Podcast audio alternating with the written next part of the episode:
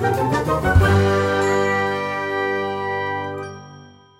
嗨，大家好，我是小齐，今天邀请到姚红哥来跟我们分享他在北京奋斗的故事。嗨，各位听众朋友，大家好，我是阿红。那个姚红哥上一集有提到不少北京的一些趣事，那今天呢就接续来为我们分享。好啊，看看小齐想要了解我们在北京有什么区块这样子。之前听说你好像在这个旅行社的时候有遇过任贤骑士吗？这个也是一个很奇妙的际遇啦。这个部分稍微跟大家分享一下，不是在北京遇到任贤齐，而是我在在北京当主管的时候，我们公司的董事长说有一个案子叫我一定要接下来，它是由中国环亚电影公司他们拍了一个台湾的电影，然后准备在中国上映。电影的名称叫做《绕跑吧爱情》，就是由我们任贤齐和舒淇主演的在澎湖邂逅的一个爱情故事。其实我觉得他的用意是好的，他希望说透过爱情的故事，用电影的手段，顺便推广台湾离岛的旅行。公司因为阿里巴巴集团它有跟我们合作，所以请我过去帮他们接待一下这个电影公司的亚洲区记者招待会。我当时就去北京的环亚电影公司做 present。那北京环亚电影公司也是一个算是港资香港人出资跟中国人合资的一个大型电影公司。那我们在那个地方做 present，然后就不小心得标了，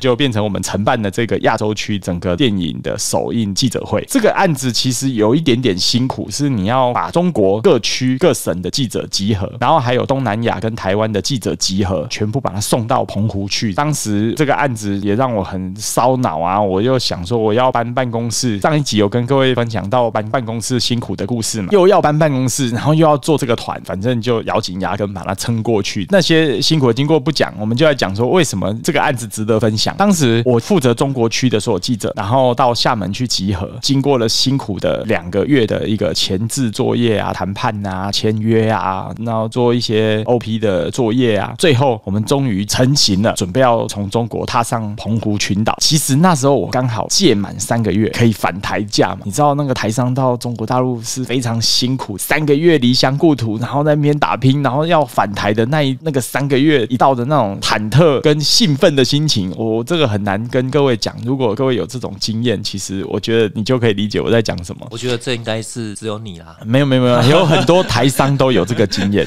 对，很多台商不知道大陆都很快乐嘛。哎哎，对对对，这个就另外一回事。下一集我们再开一个专门台商快乐之旅的故事哈。那那一次呢，我们为了要把这个案子做好，我就亲自带中国的记者进到台湾来。这样你会觉得这个好像很容易，其实很不容易的。你第一个你要先搞定他们的所有的签证，那真的是一个很辛苦的事情。他们各区办签证的方法都不一样，你可以理解。那每个省要到台湾，他们每一个做签证方法都不一样哦。最后重点，我们就在我带着环亚电影公司北京的所有的凤凰网啊，或者是他们的那个 CCTV 啊，或者他们的综艺节目啊，然后环球时报啊，他们这些娱乐的新闻的记者，然后从北京出发，然后剩下的全部飞到厦门，我们就在厦门那边集合，然后过一夜，隔天早上要到金门。那时候飞机我还记得，我们从北京飞到厦门，那时候我们坐的是厦门航空，从北京的 T two 就是二号航站楼那个地方坐飞机，哎，厦门航空竟然有七八七梦幻客机哦，那时候二零一六年的时候，七八七还很新的飞机哦，我觉得哇，中国的这个航空公司还蛮先进的，用非常好的飞机在运营。那我们就坐七八七梦幻客机，在这个飞行的过程里面，有一个可以分享的是，七八七梦幻客机它做的非常好，就是波音最新的客机，它飞到突破云层的时候，正常我们有坐过飞机啊，那个飞机飞过云层会被太阳照醒，有没有？突然间晴空万里，那太阳会很大，有没有？大家就赶快把那个挡阳板整个把它盖起来。可是没有，七八七梦幻客机超厉害，我第一次感受到，它飞上去突破云层的时候，一遇到紫外线，整台飞机的玻璃自动它会帮你切换成隔阳模式，就整个玻璃会自动变暗，机舱的整个光线它会自动调整，就是完全是一个自动化的状态。我那时候也是很开眼。到了厦门之后，哇，北京到厦门就好像从中国的北方到南方啊！一落地厦门，闻到的空气，其实我是有点兴奋的，已经离故土非常近了。在厦门的海边是可以看到金门的，那种感觉是很特别的。那一天，中国环亚电影公司的柯总，柯总是台湾人啊，然后他就发发了所有记者特殊的小礼物。那个所有中国区记者都领到一包红包，里面有三千六百块的台币，让他在那边当买东西的哦这个消费消费券，对，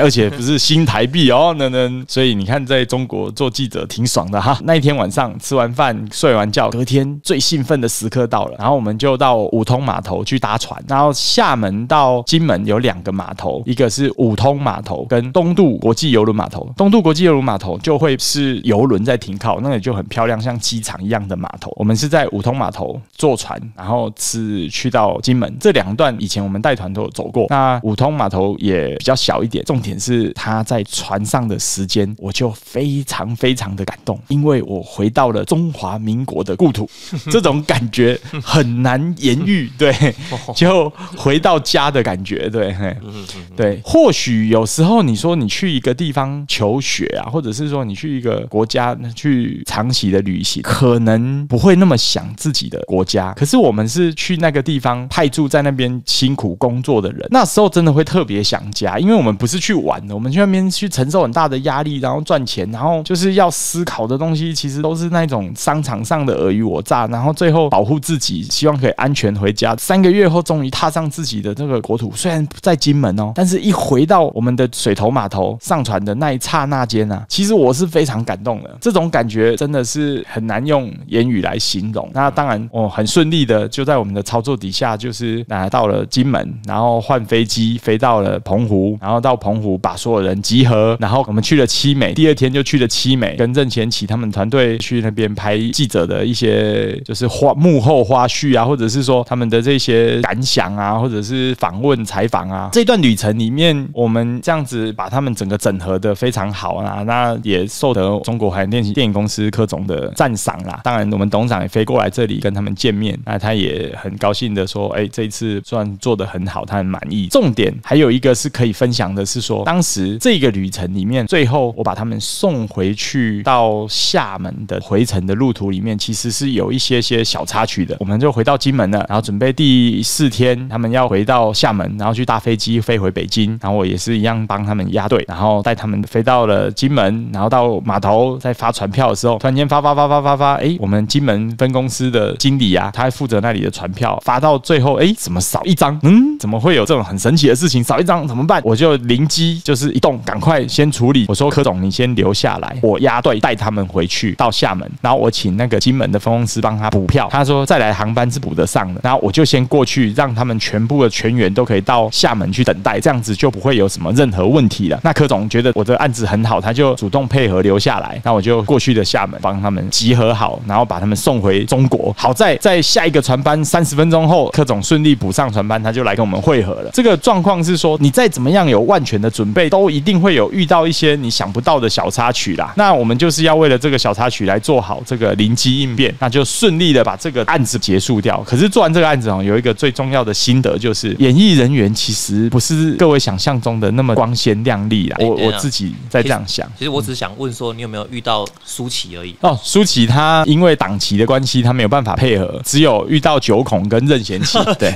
哎，虽然我觉得舒淇比任贤齐还要在，对啊嗯对对对，但是没有遇到，对不起。我觉得她在近期的这个整个演艺界里面有一个形象的大转变，我觉得这个是很好的事情啦。对我也蛮期待遇到她，可是天不从人愿，只有让我遇到任贤齐而已。这样说起来，当时我们这个台海关系好像应该还不错啦。那时候，那时候小英总统已经执政了，第一次执政。哦，是哦，但是刚选上子没多，久，所以中国的整个两岸政策还没有大转弯。还是保持比较开放的状态。嗯，对，因为我们伟大的习主席他还在处理他的内部状况对啊，还没有新处理到外面状况哈。那既然你有遇到任贤齐的话，那跟我们分享一下，你遇到这些算是我觉得算算是天王级的人物了哈。嗯嗯，当时 现在、嗯现在不太好说。嗯 那你的感觉是怎么样？你说演艺人员与我们这些呃算是一般人的互动这样子，其实我觉得啦，他们在镁光灯下会有一套的表演方式。只要是不管是记者或者镁光灯，他们转换出来的一个外表跟他们的表现是跟私底下不太一样的。对啊，那形象呢、啊、形象维持，对对对，这个事情对我来讲，其实冲击有点大，就是你不知道实际上是这样，你会觉得你在以前在电视上看到某些明星，你会觉得他都好像非常非常的和蔼可亲嘛，很。亲民、很活哎泼，对对对对，但实际上你真的跟他一起工作的时候就不好说了。是比较严肃哦。我我觉得这个事情我就先保留啦，哈我。先保留。重点就是 在镁光灯前跟镁光灯后，他们的行为是不太一样。他们遇到的粉丝跟遇到了工作人员待遇跟表现也不太一样。哦哎哎。你这样好像是给负评的感觉。嗯，我没有说负评啊，哎，请不要乱讲话哈。对对对，我只是说他们会有不一样的表现，哎，不一样的表现。哦对待那粉丝与工作人员不一样。是，但是这个我就必须要讲，有一些明星就不会哦。像我自己遇到过金城武，金城武，哇哎哦，那金城武我遇到的原因是国中一年级，你那个哎也也太小了吧？对对对，我国中一年级，你看那几年前啊，哇塞啊，三十多年前啊，那时候金城武嗯啊，呵好像还没有很有名啊。他那时候才刚要红。那我还非常记得我爸爸带我去香港做生意啊，反正他们大人做生意，然后顺便带我们出国这样。然后我们就在桃园机场那 遇到我爸，也不知道那个是谁，因为我爸不认识他，对。嗯然后我看到他，我说爸，黑金城武呢？我爸说啊，金城武是什么人啊？哎 然后我说黑明星，今天吗？哦，你去叫他签名啊？我讲爸被贴上好签，因为护照想不要一牙回签嘛。这可以的吗？当好像是不太行，但是 我那时候拿给他签哈，哎、他还不敢签呢，他说没问题哦，我说没问题啊，就签啊，这样我爸说的，他说哦好，他就帮我签了，那一本护照我就把它留下来，因为是我第一本护照，哦，对你，还有留下来啊？哎，我我要找一下，我不知道放到哪里去，哇，有那个金城武的签名呢。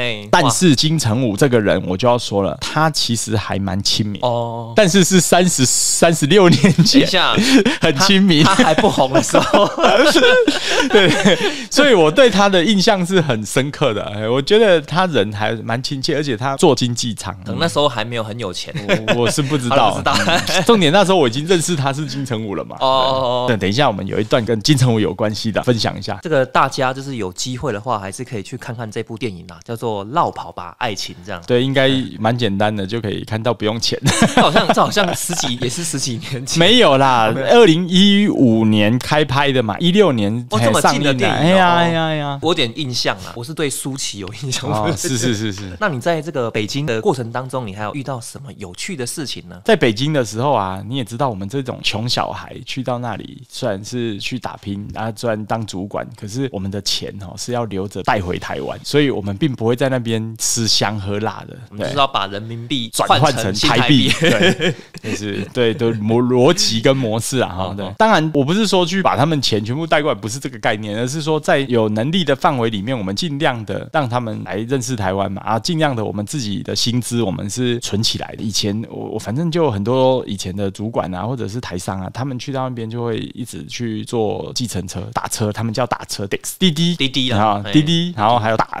然后快滴，哈，那这些打车系统呢，其实非常方便，也非常便利。但是打车系统要看公司会不会给你报账。如果你是去出差，那正式的哦，你是去谈案子，你去报账是 OK 的。可是你的交通其实在北京也不便宜。可是有一个东西公司几乎会给你报账，就是公交卡。什么是公交卡？公交卡就是我们的悠游卡的概念。悠游卡哦哦，就是一卡可以坐捷运啊、地铁啊，然后再坐公车，这两个系统它全部都可以用公交卡。那这是北京里面移动很重要的一个平民化交通工具，然后也是市民的享受。那北京的捷运就是他们不叫捷运，它地铁啊，总共有十八条线呢。台北捷运才几条线？对，就是我们的可能两三倍以上啊，现在还在扩建哦。啊，所以北京的有公交卡就很重要，你可以去去很多地方啊。我就用我自己的这个公交卡的部分，因为它很便宜啊，它不会贵，所以只要是放假的假日没有加班的话，我就是拿着这个公交卡加上十一号公车，就是我的双脚，然后去找寻北京市的大街小巷，我觉得可以去旅行的地方，这样。嗯嗯嗯，那我觉得这个是挺有趣的事情，然后去发现新的北京，不一样的北京，台湾人眼中的北京。反正有几个我觉得很有趣的景点，我可以跟各位稍微分享一下。第一个我要分享的是，我、反正礼拜六日没事，我就坐着公交卡先去搜索一下什么景点是我没去过的啊，有什么有趣的。因为大部分那些大景点啊，大家都有可能去过，譬如说紫禁城啊，哈，但紫禁城要细讲也可以讲很久，而且讲出你们都可能都没有听过的事情。那毕竟就是大家都有去过，我就不讲了。那我就讲一些可可能各位都没有听过的一些好的景点哈。第一个我要分享的是自珠寺，自珠寺会的自，珠子的珠，寺庙的寺。这个自珠寺呢，它以前是起源于元朝盖的一个寺庙啊，我记得好像是元朝，可能要查一下，反正就是元明朝哈，他们盖的寺庙就在北京的巷弄里面，它位于我们的紫禁城的东边，然后几个胡同区就是在附近而已的一个小巷弄里面。那在这个自助寺啊，它一直到文革时期遭受到文化大革命的摧残，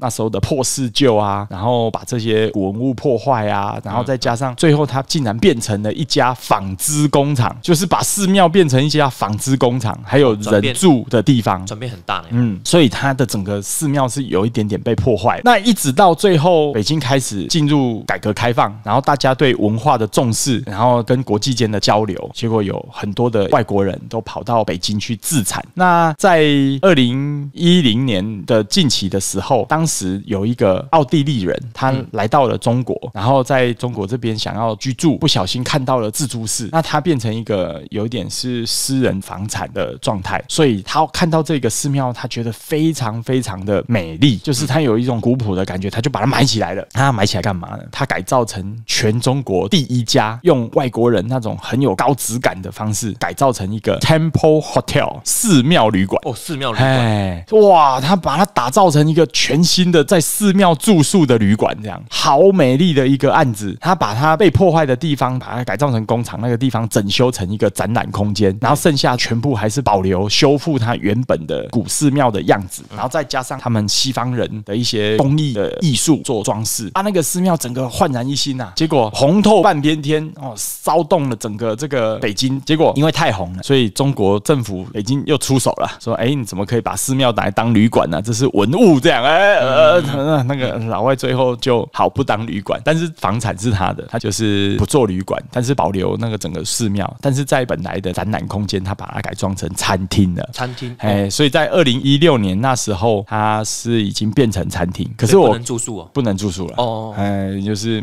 你也知道嘛，在中国，你如果不听党的话，嗯，是很难，对对，很难生对对生存。对，所以就是老外也挺辛苦的哈。这奥地利的，他帮中国恢复了一个这么漂亮的古迹，然后把它新活化，但是遭受到的对待并没有非常的对对很好。如果今天换成这个是我们的台湾政府，他应该会颁很多奖给他了哈。对啊，所以这个是第一个我可以分享的部分，叫做自珠寺。那第二个我来分享一下，各位可能有听过那个天坛嘛？天坛这个大家都会知道啊，就是皇帝去祭祀的地方，有没有天坛？天坛。其实北京不是只有天坛，它是这样的逻辑哈，就是紫禁城在中间，紫禁城是皇宫嘛，对，皇帝住的地方。那紫禁城的北方、南方、东方、西方各有一个坛，祭祀在用。南方就是我们的天坛，北京城的南边，北边就是地坛，然后东边是日坛，西边是月坛，所以是天地日月分这么细。是，那这四个坛呢，个别都有其意义。就是说，皇帝在春夏秋冬要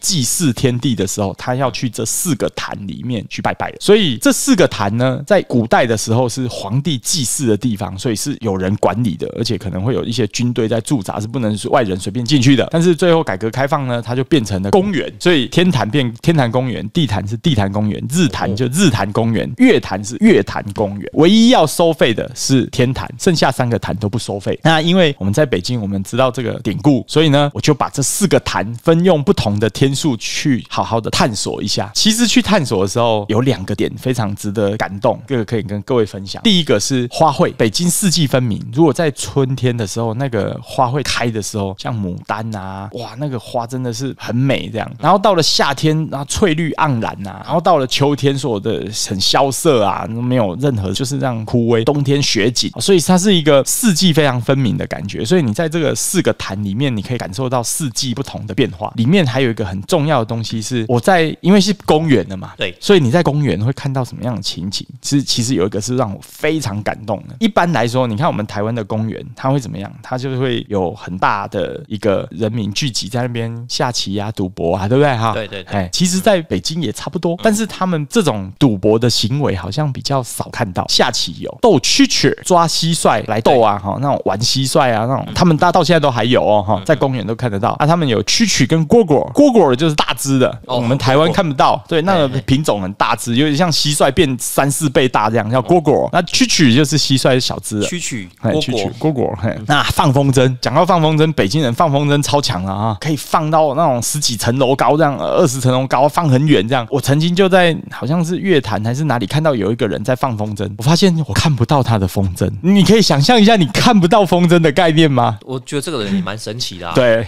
到底有没有在放这样？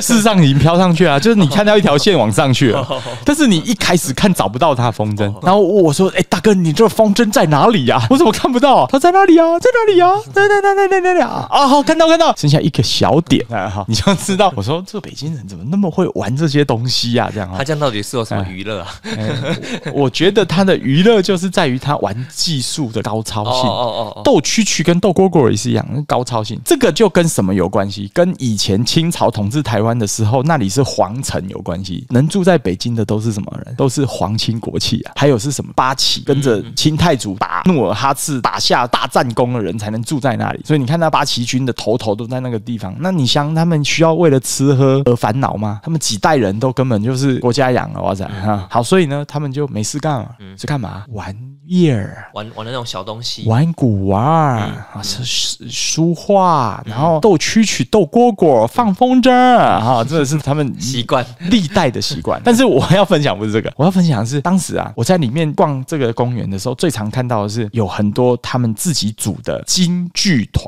京剧团。唱京剧很神奇哦，就他们的居民每一家家户户都会唱歌仔戏这种概念哦。但是他们重点是他们的乐团是自己组的，所以他们就会有整个北军后面的那些乐团，二胡啊、琵琶什么，就一一整个啊，还有敲敲打打的鼓啊那种，我也不知道那个是什么乐器啦哈。重点是他们就会在公园的一角自己组团，然后就坐在那个地方开始演奏唱京剧。我超爱去那个公园听他们唱京剧，那个就是一种那种生活的感觉，北京人真正生活到地的感觉。然后我就在那个地方，有时候去散步的时候，只要公园有人在唱京剧，我就会去听他一下，听个五分钟、十分钟也好，感受一下那种北京人的气质。接下来我再分享一个，我在北京还有去过一个很神奇的地方啊，这个都在北京的市区，北京以紫禁城为旁边为的道路叫一环，然后再往外扩张二环、三环、四环、五环。我那时候的北京，二零一五年五环以内都是属于蛮市区的，五环外就已经比较远一点点，比较有点像偏乡。但是现在可能又更扩大了，对，因为他们就一直在扩张嘛，哎，这我就不太清楚。可是当时我们大部分都会旅游，都是在这个五环内啦，六环的五六环内这样哈、就是你就透过这个捷运、地铁就可以玩。可是呢，当时你如果要去到六环外，还是北京哦，北京市的行政区有多大？大约三分之一个台湾，就从台北最北边到新竹，这样都在北京市里面，所以它的行政区域是很大的。我们只要出到这个当趟外面，都要用车子啦，或者你要坐火车，坐什么这样。我就是因为有遇过几个好朋友，啊，那个好朋友刚好有开车，就是当地的这个北京人啊。像上次上一集我讲到，我有一个好朋友叫杨子，他是我们帮我们公司建制网络的工程师。我有一次就跟着他去到北京市的西边，非常西边，出这个城区的西边有一个地方叫做门头沟。门头沟门头沟哦，门头门大门的门，头是头这样子头，沟是沟水沟的沟，门头沟这个地方啊，我真的觉得很美，它很像日本的东北仙台呀、或者是青森、岩手那一带的乡下，看起来真的很像。那那个门头沟的风景的景色啊，哇，好美哦！那时候就哇，北京也有这么美的地方，尤其是秋天的时候，那个枫红的时候超美的。但是我们不是去门头沟，那门头沟很大，范围很大，就好像是一个嗯，就是譬如说淡水区这样哦，那门头沟很大这样。那我们去也是也去一个小村落，叫做串底下。串底下，对，它是以前从京城要走到西边叫京西古道的其中一个驿站。我们那时候去的时候，杨子他就说：“红哥，这里有拍过电影。”他说：“什么电影？这样，到时候你就去，你就给你猜一下，这样好。”然后载我去。哦，我们开了好远呢，我们开了快两个小时多的，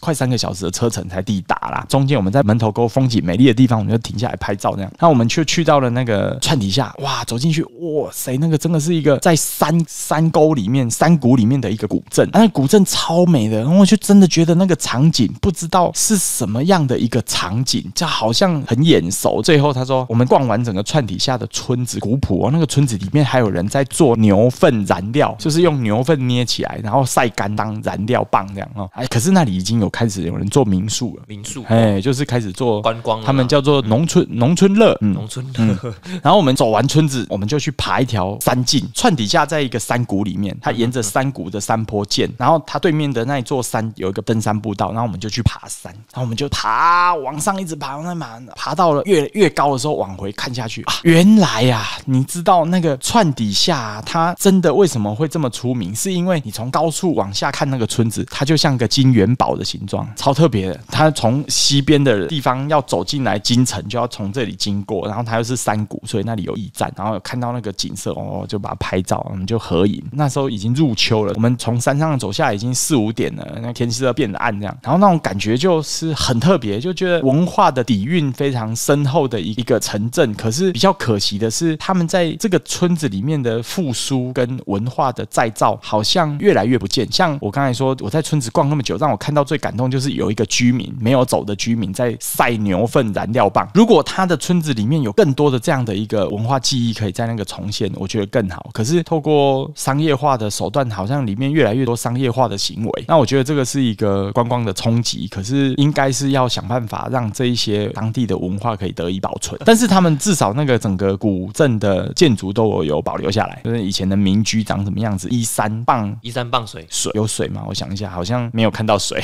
对对，但是就是应该是有水啦，但是它就干枯了，整个状态就是很干燥的。对，嗯，但是你还没有说，就是到底是拍了什么电影？就是哦，对对对对，那时候对对对，我讲了就忘记那个电影的名称啊。那时候我走到了那个山上去的时候，杨子就跟我讲说：“红哥，你想得起来吗？”我说：“啊，真的想不起来。”提示一下哈，大哥永远是对的。他这样讲，我突然间啊，我知道了，投名状，哦投名状哎对对应该是说大虎、二虎，那边取景，是不是？对对对，就哦是你还记不记得那个大虎跑到二虎的家乡？对，就是很落后那个。对对，对对，那里就是在串底下拍的，嘿嘿嘿，那个就是投名状的场景之一。啊这样子你好像有在北京认识不少的好朋友，像是杨子。那这嗯部分就是你还没有认识一些就是在那边比较要好的伙伴，然后现在还有在联络的。都有有在联络啦。那我觉得这个可以跟听众朋友们大家分享一下。我在北京那段日子，其实不管在生意上跟自己生活上都有一些交集，跟一些单位合作啊，都有认识一些朋友。譬如台商的主管派驻在那里，礼拜六日没事干就是吃吃喝喝啊，就是去玩啊、按摩啊、干嘛哦，很多他们放松啊，因为压力大嘛哈。我觉得说可以做一些比较不一样的事情，所以我礼拜六日如果不是有什么太重要的事情的话，我就会参加两个事情，我会去他们的微信的公众号里面去看一些大学办的一些讲座，哎，或者是他们 NGO 办的一些论坛。然后另外一个呢，是我会参加一个中国最大的环保团体，叫做自然之友。哎、不得不讲啊，你就是在北京的生活，你这个是蛮健康的呢哈，都是参加这些讲座。哎，吃除除了有时候要吃个大餐以外，我们吃素的大餐啊，下次可以开一集北京素食怎么吃啊？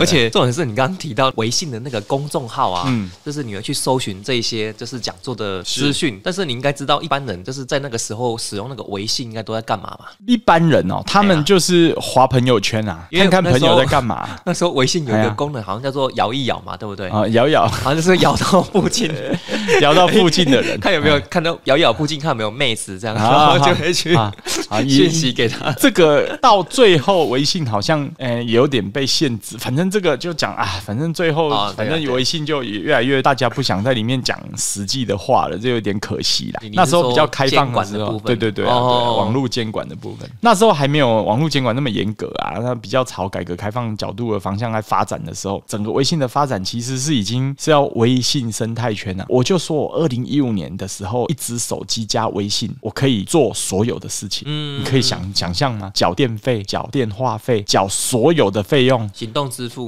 全部在里面缴掉，还可以捐款。哎、这个真的就是我们目前台湾还不可及的啦。我我啊说是不是落后人家快十年？说真的是这样啊嗯，在这个领域上他们超前很多，但是也不能说他们这样子完全是很 OK 啊。我举一个例子，当大家全部都在手机绑住了，跟移动端产生一个不可紧密的连接的时候，可是它如果不是一个自由的社会，你看中国大陆的人民信用评比制度完全就被控制了。对啊，对监管啊，吼就完全被全监管呢、这个是超恐怖的事情哎。所以你在微信圈你看不到任何人民的心声，你只要相关的文字、图像有跟他想要控制的有关系的，你是一抛出来马上就被封锁了。到后面有到这么可怕的程度？哎，不要说什么，在二零一八年开就开始监管的很严重。哎，那我想问一下，那如果说你在跟之前就是大陆的那些朋友啊，你们现在还是用微信跟他们在做联系吗？我只能用微信啊，但是我们就不能讲一些就是政治的话题啊。他们可能会因此被封锁还是什么之类的？嗯，应该是说他的言论如果有不利于政府，那我相信一定会有很大的问题啦。哦，到后面对对，所以我们台湾账号其实这样怎么用都没差吧？但是问题是你怎么用没差，但是你如果不小心飞到了香港跟飞到了中国的领土，哦，你觉得你会不会有差？对，你觉得你会不会有差？像李明哲一样就回不来了。所以其实为了自身的安全，还是不要乱用比较好。应该是说，你就照正常交友的逻辑啊。对啊，政治敏感议题，我建议就不要乱讲话。如果你以后还想去中国的话，那因为我参加的活动是这两块，所以呢，再加上我自己十一号公车的旅行，其实我的北京的下班生活就已经占满了。好，我们很感谢姚红哥的分享。那更多旅行车的故事，我们就下集见。